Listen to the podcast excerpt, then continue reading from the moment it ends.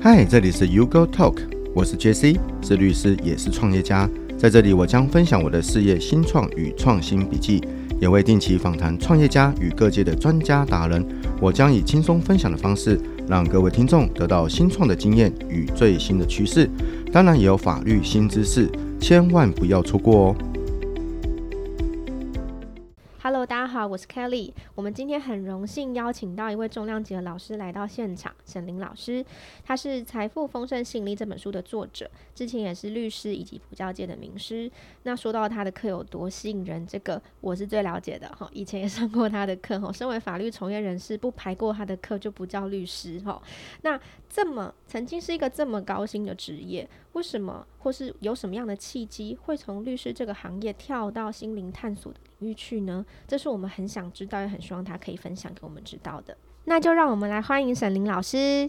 各位朋友，大家好，谢谢 U Go Talk 的邀请。哎呦，怎么办？我看到老师真的有一种小粉丝看到偶像的感觉。真的吗？真的？真的真的真的，因为我以前真的是听你的课来考民事诉讼法的。哦，真的哦。哦，我的笔记真的很多哈，赶快讲一下，不然笔记很少就惨了 哈。那因为说实话啦，也同样。我目前还在法律业哈，所以我完全可以理解那个感觉，叫做其实律师这个工作，他收入还不错哈，那他可以带给我们的生活也还不错。那要从律师跳走，通常是很困难的哦，就有点像科技业很难跳到一般职业一样。所以本来已经很好了，为什么会想要跳走嘞？哈，我是什么样的契机，还是说有什么样更值得追寻的珍贵经验哦？所以才会从律师界转换跑道到灵性导师的过程。这个这个过程是不是可以请老师跟我们分享？一下是什么样的契机才会开启这样的旅程呢？好，其实刚开始的时候是一个意外。哦，原本我也是很喜欢当补习班老师，然后教书也教得非常的愉快。那应该算是我过去觉得最喜欢、最满意，然后最爱的一个职业。哇，这样听起来真的是一个很棒的经人生经验呢。对，所以如果没有那个转折的话，其实我应该也不会改变我的行业，也会一直做下去。转折，对，那个转折就是我大概教书快十年的时候，有一次我去不丹，然后去不丹的最后几天呢，就是我们去爬一座山，然后下山的时候就忽然温差变化很大，好，然后本来那一天是早上是很热，下山的时候忽然变得很冷很冷，然后就开始下冰雹。这是我人生第一次遇到被冰雹砸的感觉，就很痛。我还没被冰雹砸过，这个应该很哇，这个经验我也好想要有，超超痛，很痛吧？对，然后又很冷，所以我下山大概就就就觉得身体怪怪的，但是大概过了两天，我就开始重感冒，然后发烧，然后就一路重感冒到回台湾，然后回台湾之后呢，就开始失声，就没有声音了，然后等到失声比较好了，恢复了之后。我开始上课，我就发现一个很大的问题，就是我只要站上讲台十分钟，十到十五分钟，我的声音完全就会哑掉，而且那个哑掉是哑哑到你发不出任何人家听得懂的字。的状态。嗯，怎么会这么明显呢？对，他就不是只是沙哑，也就听不出来你在讲什么，所以我后来根本就没有办法继续上课。嗯，好，所以等于是被迫一定要。中断一段时间，对对对，所以老师后来就休息了一段时间，没有上课。对，这件事情感觉是一个很大的启示，就是感觉冥冥之中有谁要告诉你，是不是该做点别的事，是这样子吗？哎、欸，对我，我觉得是我本来一开始没有想很多，嗯，就觉得就是一个感冒，嗯，就是一个重感冒。但是到后来，就是因为我其实有一些比较特殊的体质，所以会跟一些哎、欸、算是不同次元的沟通这样子。嗯那体质哦，体质是从小就有的吗？算从小就有，嘿，就是小时候会感觉到一些不同的呃画面或者是不同的存在，嗯，就不论是神或者是其他的什么东西这样子。所以去不丹这件事情是单纯的旅游，还是其实也是去追寻某些意义而去的？啊，其实那时候一开始我是很菜，我讲的是灵性心灵方面的蛮菜的。我就是他跟我就是我的指导跟我讲什么，就灵性的指引，他跟我讲什么，叫我去哪边我就去。然后那时候我的想法是，嗯，如果我不去看看，我怎么知道后面会有什么？所以也倒不是说就是他讲什么我就听什么，而是我是好奇说到底他照他讲的路，我最后会得到什么或看到什么。所以他叫我去不丹，我就去了。然后没想到回来就是不能上课了。哇，这个 这这堂课怎么这么这么直接啊？就直接就告诉你了，他想要教你做什么？但是我去不丹其实学到很多东西。哦，对，因为其实之前大家都说不丹是一个最快乐的国家嘛。嗯。哎，那我觉得他们真的是最快乐的国家。嘿，这我印象很深。最快乐，他们是佛教国家嘛，蛮虔诚的佛教国家。对。那有人是说他们会那么快乐，是因为除了佛教的信仰以外，还有就是有时候是拥有的少，想要的就少，会是这个原因吗？我觉得当然是有可能。嘿，然后我觉得那也是那个那边的人的氛围吧。哦。嘿，就是包含连我去，因为我刚好有朋友受伤，所以我去他们的医院里面。然后去那个病房，真的是让我叹为观止。那病房每一个人都笑呵呵，就在聊天。我想说，这是病房吗？嗯、就跟比如说你在台湾遇到的病房是完全不一样的。愁云惨雾。对，然后还有一些医病冲突。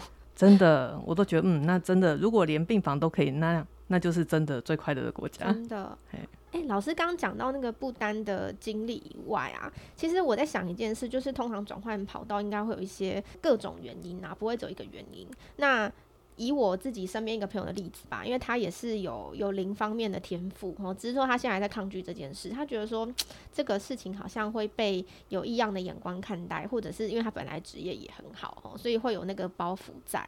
他个人是因为从小就一直感受到零的纷扰，或者说零的歧视啦。有人一直告诉他说，其实你不应该做这个。那老师有一样的想法吗？就除了去了不丹，然后看了这个世界很好，或者是有一个巨大的启示告诉你你有更好的天命以外，是不是老师其实从小就感受到自己可能要做这件事，却没有去做，或者说诶、欸、忽略它等等？哦，这问题好大哦。对啊，这问题真的很大呢。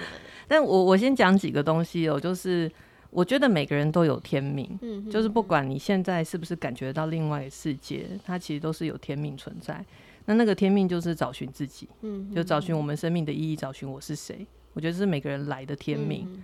那是不是有那个灵灵异体质或敏感体质？那就是每个人他可能来的时候，他的设定是怎么样？嗯，那我自己的经验是，小时候其实我就看得到一些，比如说我比较小时候看到都是神佛啦。生佛类的，然后也会有一些指引，比如说他会告诉你要做什么事情，这样子。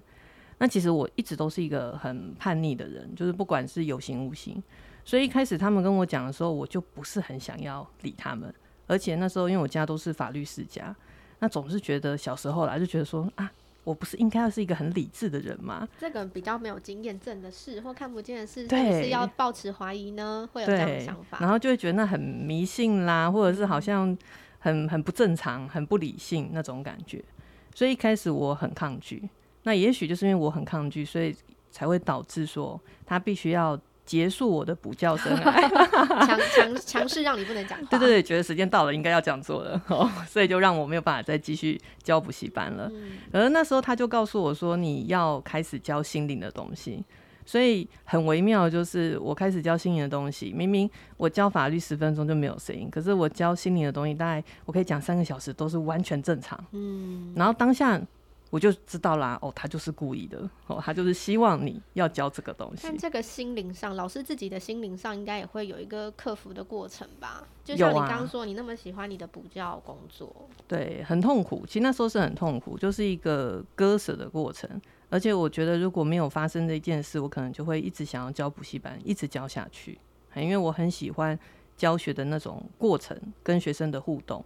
然后看到，因为民宿是一个民宿嘛，是一个很难的科目嘛。啊，真的学好民宿，你的你的律师生活过得很好。对，然后就是看大家从从呃，就是皱着眉头到哦，好像豁然开朗那种感觉是其实很开心的。嗯，哎，所以我一直不是很想要放掉这个东西。嗯，所以那个过程其实我也试了好多次，然后我也跟补习班沟通过很多次，可是最后确实就是没有声音，那真的就是什么都没有办法。哇，真的这样真的没有办法，嗯、你连录 VOD 都不行，对，都没有办法。哇，这样的过程除了心理上很不舒服以外，其实那个时候做出选择应该需要一点时间吧？应该不是一触可及，马上就接受这一切。我觉得我我是一个比较可能比较怪的人，就是我是一个蛮直接的，所以当他跟我说这样子，然后我又遇到这样的困难，我就讲好吧，那我就来试试看吧。我就先做了再说，接受他，先接受他。我很多时候都是先做了再说，因为我很会很好奇后面是什么。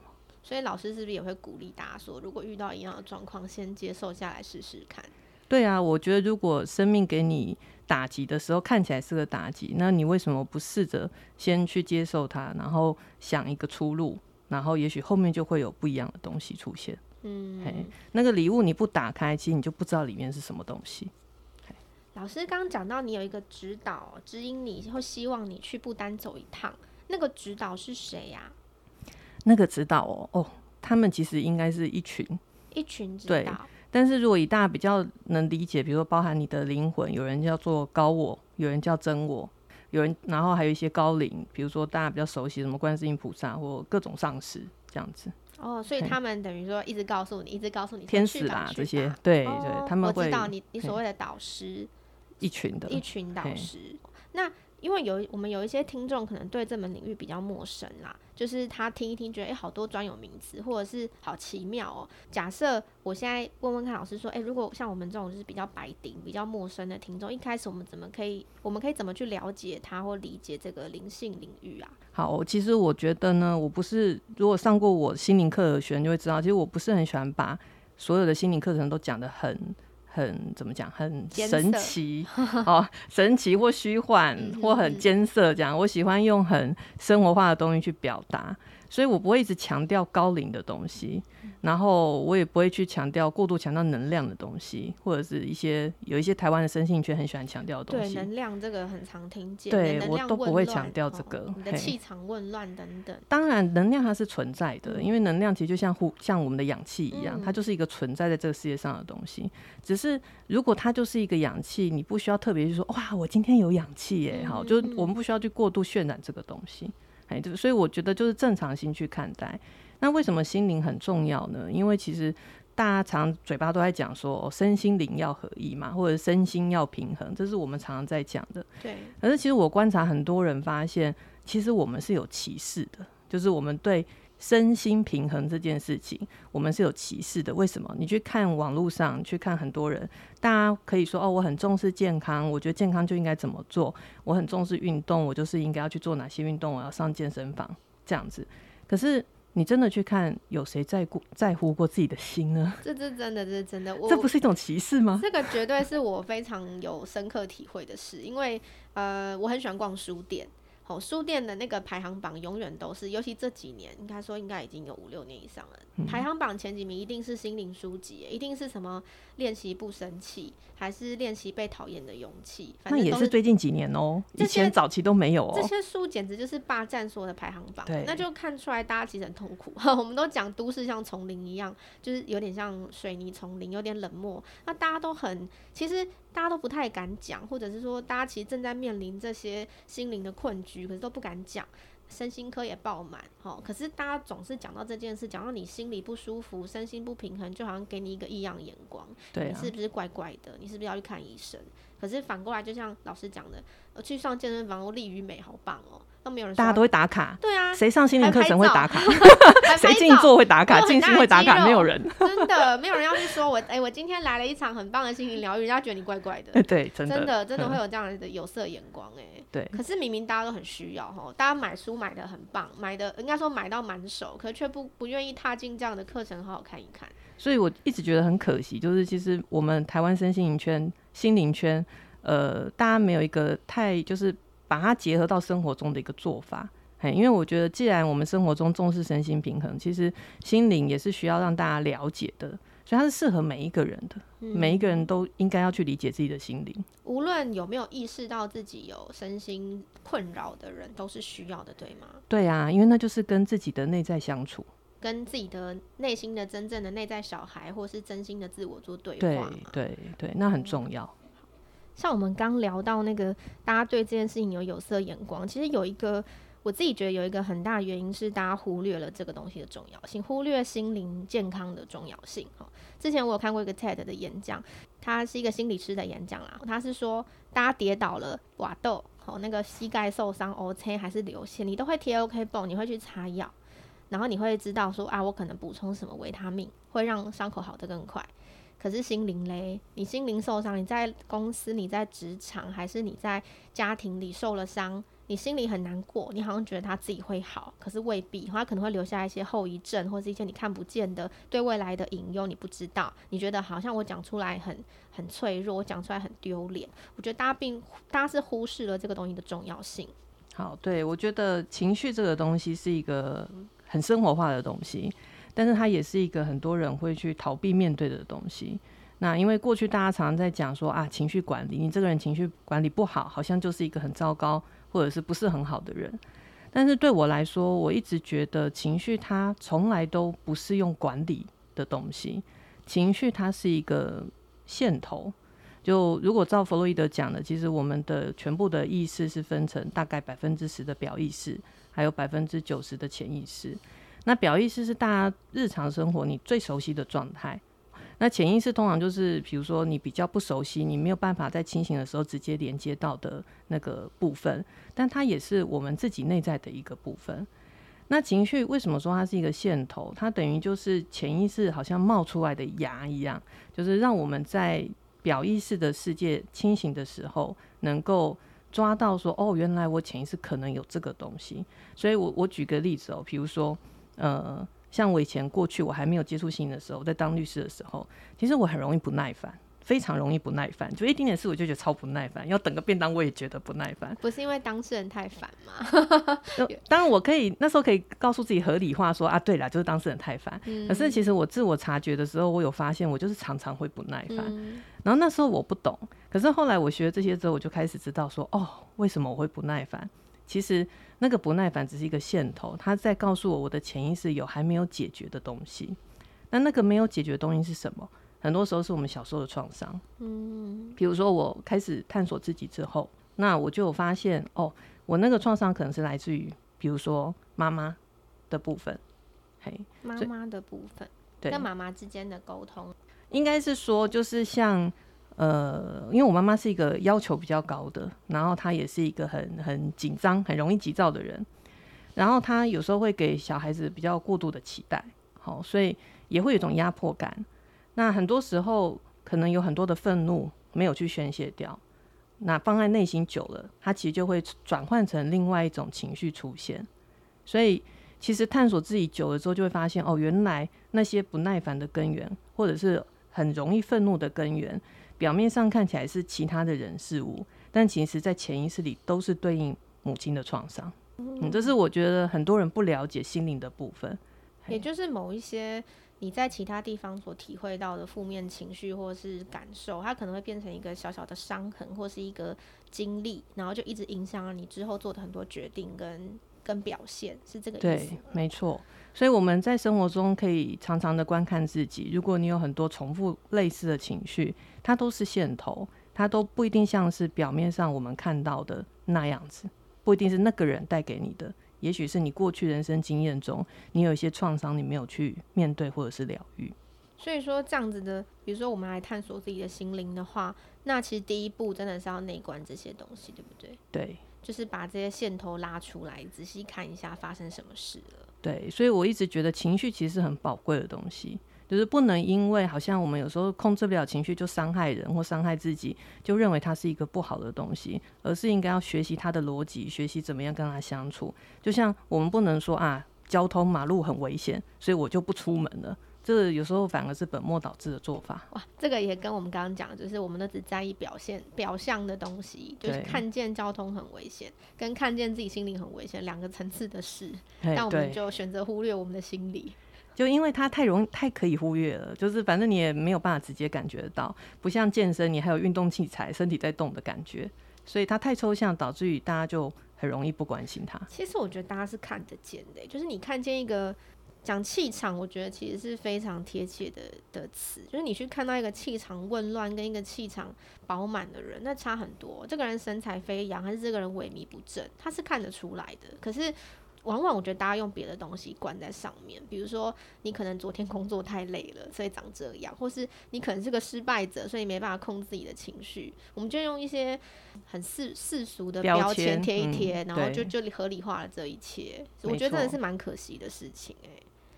老师有没有比较印象深刻的经历？就是在你的你的心灵课程里面有没有一些学生哦、因为你的心灵课程或是你的灵性课程？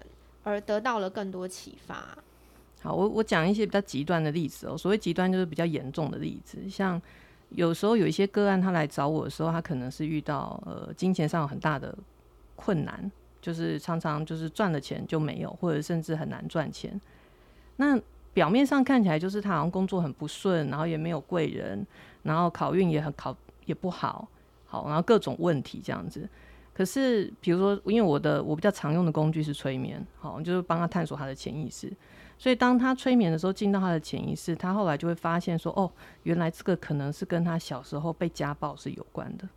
哎，所以当小时候一个小小的孩子，比如被父亲家暴，那对他来说，那个信念上是有很大的扭曲跟打击，他就会觉得，哦，我可能不值得被爱，好，我也不不值得拥有什么东西。好，我就是像他们讲的一样，就是讲的难听，就是我就是个废物啊！好，我就是永远都没有办法成功。所以他会带着这样的信念，一直在未来的生活，不论他现在几岁，有可能三十岁、四十岁、五十岁，甚至有一天他老了，他如果没有去面对自己、疗愈这个问题，他会一直带着这个创伤继续活下去。嗯，那那那就不是，比如说你很认真工作就可以改变的，因为那个是潜意识。去影响出来的东西，他等于是表面看起来他好像很积极求上，很积极的做任何对自己有利的事，但他潜意识其实不觉得自己值得得到这些耶。对，但你想哦，我们刚才说嘛，潜意识占了百分之九十，对，所以它的影响力会很大。嗯，哎，就像大家都知道吸引力法则嘛。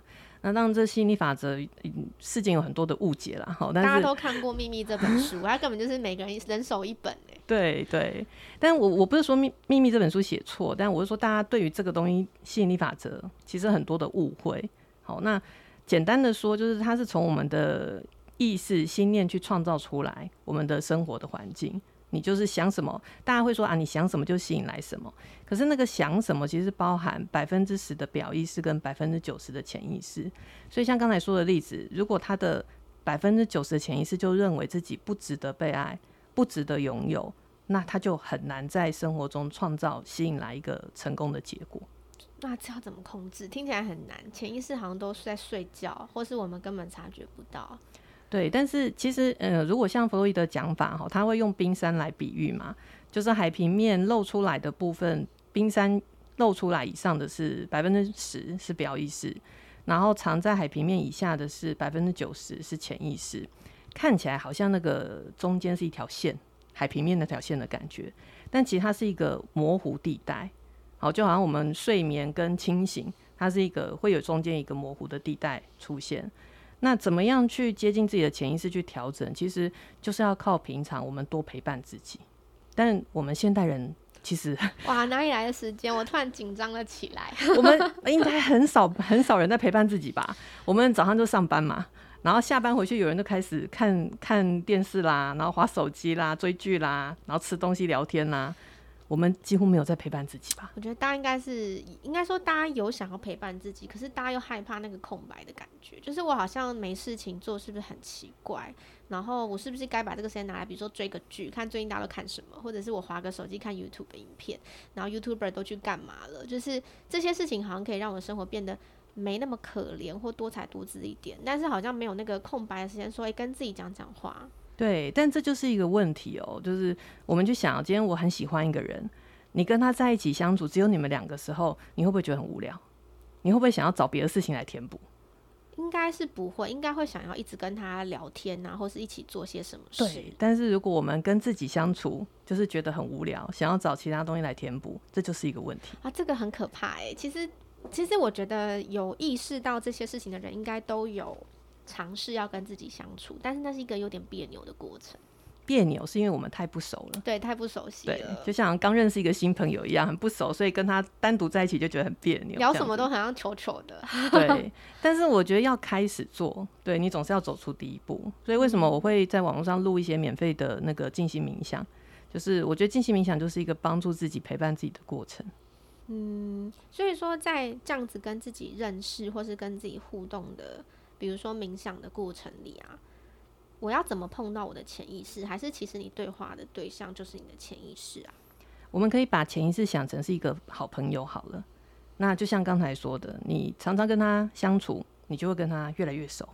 嘿，所以如果我们都不跟自己相处，我们势必很难跟他熟悉。嘿，所以比如说每天花花一点时间，给自己五分钟、十分钟静下来，就是把眼睛闭上，然后专注在自己的呼吸，这个就是一个开始。这个看起来很简单，但有的人一开始做其实很困难的，因为我们已经习惯被这个外在世界掠夺很多的注意力。哦，这是真的。对，我比较好奇一件事，就是我们是说潜意识有九十趴，我们也说潜意识有可能表彰很真实的自己，那我们应该否定我们的表意识吗？我觉得不用否定啊，那也是我们的一部分啊，只是最终是要平衡的。嘿，就是为什么？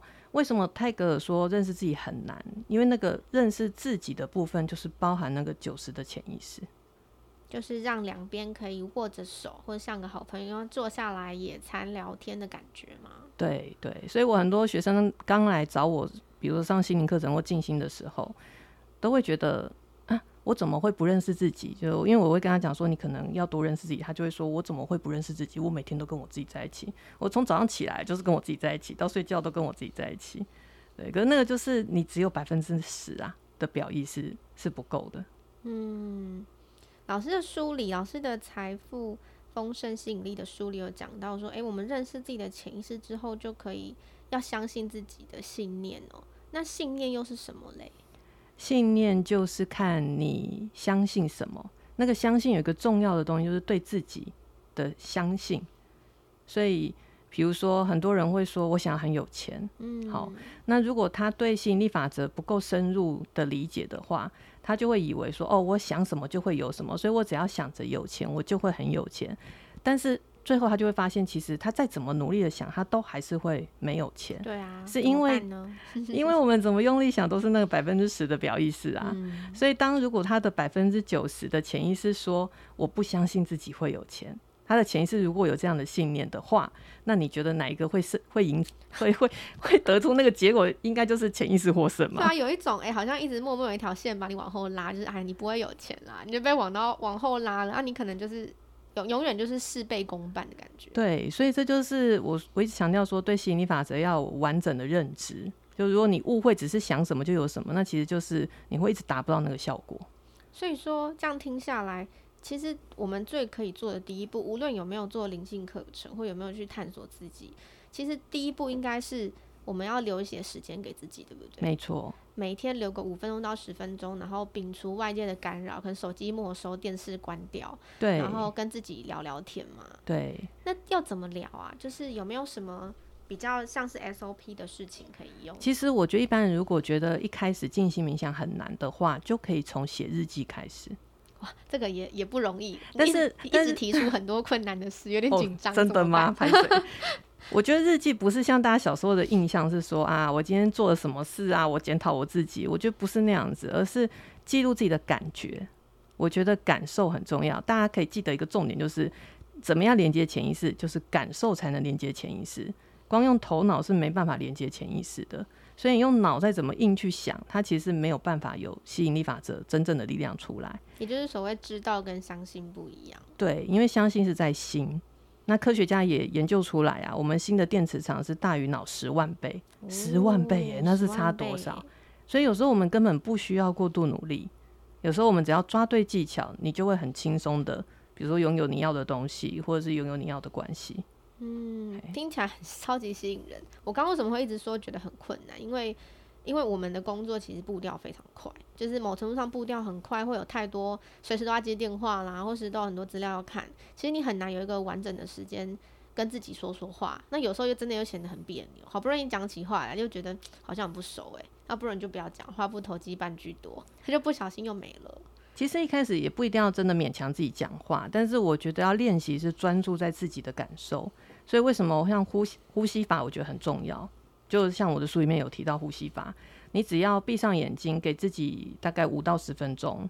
好，就是这包含我们在做捷运的时候也可以用，或通通勤的时候都可以用。然后你只要专注在自己的每一个吸气跟吐气，它就会带来很强大的力量。这是可以试试的，因为它只要五到十分钟。嗯，我看到老师的那个财富丰盛适应的书啊，有出牌卡，有一组漂亮的牌卡，说是可以辅助这本书的使用。那牌卡是会怎么辅助啊？这卡又是什么嘞？牌卡哦，其实呃，我们我出的牌卡会跟一般的牌卡比较不一样，因为我比较不喜欢大家去预测未来。好，因为预测未来会有个问题，就是如果你想要一直靠这些工具去预测未来，或靠什么命理老师预测未来，那等于是把我们的力量都交交出去。嗯，所以这个牌卡是比较着重在指引方向。嘿，所以它不是告诉你怎么做最后的决定。而是告诉你现在可以加强什么，你现在怎可以怎么样帮助自己，然后你可以怎么样指引出一个比较重要的方式去做。所以说，我们把目光或焦点放回自己身上，放回自己的力量可以做到些什么，往什么方向努力的意思。对，这很重要，因为很多人不知道能量，大家几乎现在人都是已经理解有能量这个东西，可是其实能量它就是一种力量。那当我们的专注力、注意力，其实它就是一个很重要的导向，能量就好像车子一样。那我们的意念、意识、专注力，它就是驾驶者。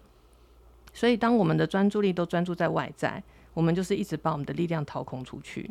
所以，当你开始愿意哦，专注在我自己的呼吸，专注在我自己的感受，你就是把那些力量都拿回来，你就会发现你做事会越来越顺，越来越轻松。我忍不住想到一件事情，就是现在那个水。最近看到很多水晶课程，好，就是什么样的水晶有什么样的力量，或者是什么样的水晶有什么样的呃，比如说招财，还是让你睡得安稳，好，或是招人际运。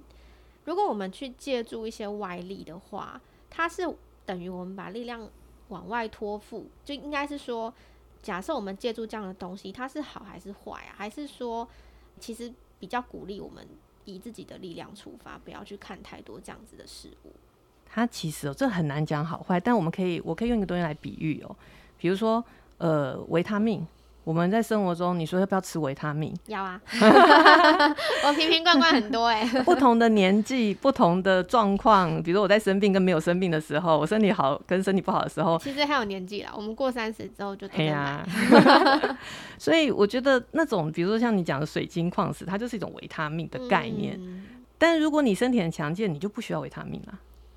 身体很强健，还是会吃心安吧？对，那是心安，自己吃那那是心安。所以其实水晶矿石，当然它很美、很吸引人，没错。但你说它真的是不是一定能够帮助你招财啦，或得到一个很稳定的感情？我倒觉得。那就是维他命。那你为什么不把自己的身体弄强健一点呢？可以可以双管并行啦。可是自己还是那个最主要要努力的人。对，根本问题还是要要处理。不然我们如果已经身体很耗弱，甚至我们重病了，你吃再多维他命其实都没有用了。其实我想到一件事，就是大家现在有太多途径可以接触到呃认识自己的方式哦、喔，不管是什么紫微斗数还是八字哈，算算八字啊，还是看自己什么星座，还是。生命灵数跟塔罗，吼，这种小时候都会算，长大之后也相信的东西，这些东西其实都好像都还是多少有帮助我们去认识到一部分的自己。可是好像大家就算完就算了耶，吼，就算完说我跟他会不会有好结果，算完有跟没有，好像也不会实质改变什么，好像比较大还是去我自己跑去告白，还是我自己去多做努力而有所改变。那我看老师好像都有学这些东西的经历，那甚至有到。很多个国家，像印度、不丹啊，或美国啊、尼泊尔跟缅甸，哇，去了很多国家做研习，学了这么多东西。我必须说，老师的、流派嘛，看起来真的很独树一格。诶，那为什么会最后决定说这些所学成为你的养分，然后你会有自己的路呢？好，其实我的指引是告诉我一件事，就是我们这一生最重要的关键就是在我这个字。所以每一个人带的天命都是为了我而来，就是你要透过这些看起来好像是很生活化的剧情，然后去体验各种的酸甜苦辣，然后去发现我是一个怎么样的存在，我拥有什么样的特质跟本质。所以探索自己这个东西是，呃，你必须要先了解自己是独一无二的。所以那个独一无二在于什么？比如说，我跟我同年同月同日同时生的人，我们每一个人都是独一无二的。他是没有办法去用某个星盘或命盘，然后去定义说你这个人就是一个什么样的人。所以探索自己，为什么我常讲就是要陪伴自己？就像你很想，呃，很想认识一个对象，你有很心仪的对象，你想要认识他，你一定是透过跟他相处，多跟他接触，了解他的喜好，你才有办法真正的认识他。我们不会为了要找这个心仪对象，我们去找一个算命老师去看，去翻星座命盘的书嘛，这样就很奇怪。也不会去说，哎，我跟他，他他的个性适合我吗？应该是实际相处合命盘吗？好，跟他有合吗？有什么四个合？对，所以我就觉得，对，这是要认清楚一个很很很基本的问题。你如果没有相处，就不会有认识。跟自己也是一样，没有相处就不会有认识。所以，如果一个说常常在说对自己很认识的人，如果他没有常常关照自己的内心，陪伴自己的话，我其实会打上很大的问号。这些方式其实都都是好的，只是它终究是一个方式，最终还是都回归到自己嘛。我算出来怎么样？我算出来统计学还是零数应该怎么样？其实都还是很仰赖自己的努力跟开拓，或是回头认识自己的过程。对，因为永远记得我们就是独一无二的。嗯。听说老师最近有新的开课计划，会在 U Go School 开一门课，叫《财富丰盛吸引力》。只要打开内心显化丰盛的力量，你再也不用过度努力，就能创造财富自由。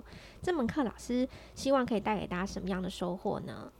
好，我想大家都多少听过《秘密》这本书，那这本书在全球也是大卖的。然后它里面也讲到很多吸引力法则的一些观念。但是为什么我们看了这本书之后，或了解了吸引力法则，没有办法真正的落实到我们的生活中，没有办法吸引到我们想要的财富？它其实是有一些更核心、更深入的问题需要去理解跟探讨的。所以我就打算把这些很核心、很重要的部分，就是利用 U Go School 的课程，然后把它分享出去，希望让大家能够更完整的了解到吸引力法则，你也能够更轻松的在生活中去做一个很好的运用。